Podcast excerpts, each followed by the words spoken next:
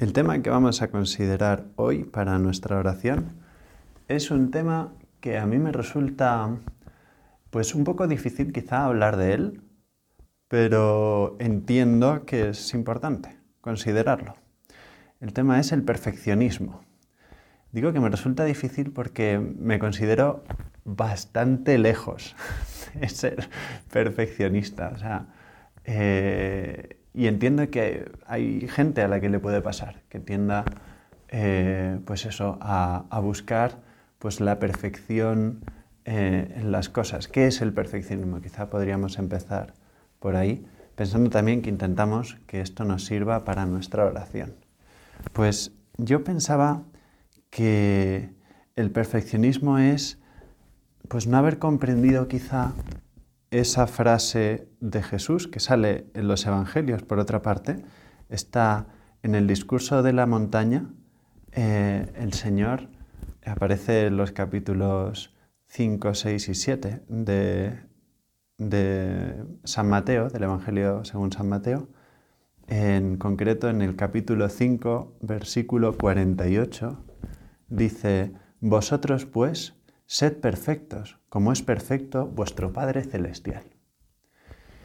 Y si uno pues, se queda solo con esta frase, pues puede decir, entonces yo tengo que ser el mejor en el estudio, el mejor en el deporte, el mejor en todo lo que me proponga, ¿no? Y si no soy el mejor, he fracasado. Entonces esa, eh, esa aspiración, que podría ser buena, ¿no? El mejor en el trato con Dios, en el amor a Dios, ¿no? Entonces, y si no lo consigo, pues, pues, he fallado, le he fallado a Dios, ¿no? Eh, claro, esa, frase sacada un poco de contexto, pues puede no entenderse bien, pero el Señor dice esa frase eh, como corolario al final de una explicación de lo que está diciendo como, una, como el, modo nuevo y pleno de, de interpretar lo que Dios quiere de nosotros.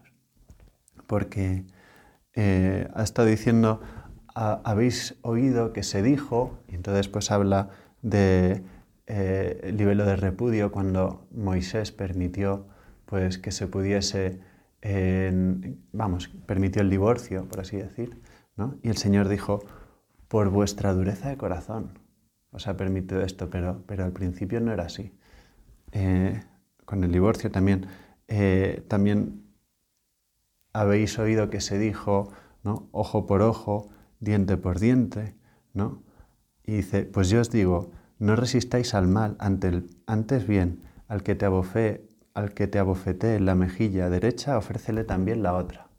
Y así, pues con otros ejemplos en los que el Señor está dando plenitud a la, a la ley, ¿no? Entonces, claro, esa plenitud es esa perfección, es lo que está diciéndonos el Señor. Pero, ¿cuál es la piedra de toque? ¿Cuál es la clave para conseguir esa, perfección? Pues la, conocemos también por cuando vais a misa, ahí se pueden em, se puede rezar, se puede hacer la plegaria eucarística eh, con la cual el sacerdote consagra el pan y el vino con distintas plegarias.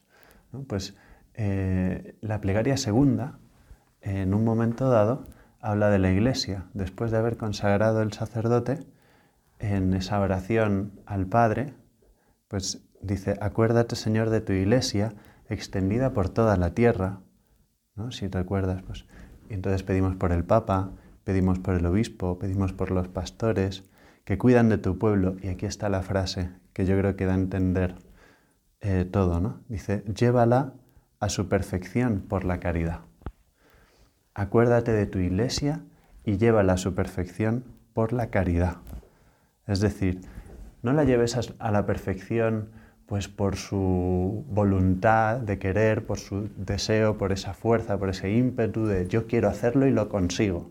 No, Así no conseguiremos la perfección que nos está pidiendo el Señor, sino la caridad, que ejerciendo la caridad viviremos esa perfección. Será posible, eh, pues eso, no mentir, será posible no mirar eh, con, deseo pues desordenado a, a otras personas, ¿no?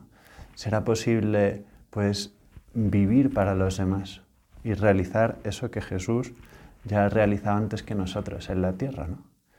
Y nosotros lo podemos hacer y nos puede exigir, entre comillas, Jesús, que seamos perfectos como el Padre Celestial, porque ya Él ha dado el primer paso. Nos ha enseñado cómo hacerlo y nos ha dado los, las herramientas, los instrumentos que son los sacramentos, para poder ser perfectos. Cada vez que nos alimentamos del Señor, nos hacemos un poquito como Él. Vamos dando pasos y pareciéndonos cada vez más a Él si comulgamos con fruto. Vamos recibiendo esa gracia necesaria pues para esa perfección, que repito, no es una perfección de pues yo soy el mejor, ¿no? Que es el mal perfeccionismo este del que hablábamos, ¿no? También porque hoy en día, eh, bueno, pues tenemos mensajes evidentemente de gente que no es creyente, ¿no? Los eh, publicistas, la gente que invierte en los carteles publicitarios, los anuncios, las películas, los mensajes que nos llegan no son de gente necesariamente creyente. Esto lo sabemos y no es necesario ahondar en el tema. ¿no? Eh, es más, es gente que como no tiene a Dios, pues se construye a dioses, ¿no? Se endiosa, pues porque busca alguna cosa, ¿no? Busca el dinero, busca el poder, busca... Entonces se van haciendo pequeños idolillos, pequeños dioses de distintas cosas. Y nosotros vivimos en esta sociedad y nos puede afectar. Por eso pues podemos hacer el idolillo del deporte, como decía, el, idolillo de mi estudio, el idolillo de mis aficiones. Pues no sé, hay gente que está buscando continuamente la experiencia gourmet. ojo, no está mal, a mí me encanta comer, pero buscarlo ya con ese afán de, no, pues tengo que buscar la croqueta perfecta, ¿no? Entonces, si hace falta pagamos 200 euros por una croqueta impresionante, dices, pues oye, no te pases, ¿no? O sea, no hay que buscar el perfeccionismo tanto ahí, ¿no? Me parece. Bueno, en cualquier caso, que ese perfeccionismo, eh, o sea, que no caigamos en el perfeccionismo, que esa búsqueda de la perfección que nos invitaba Jesucristo sea una perfección por la caridad.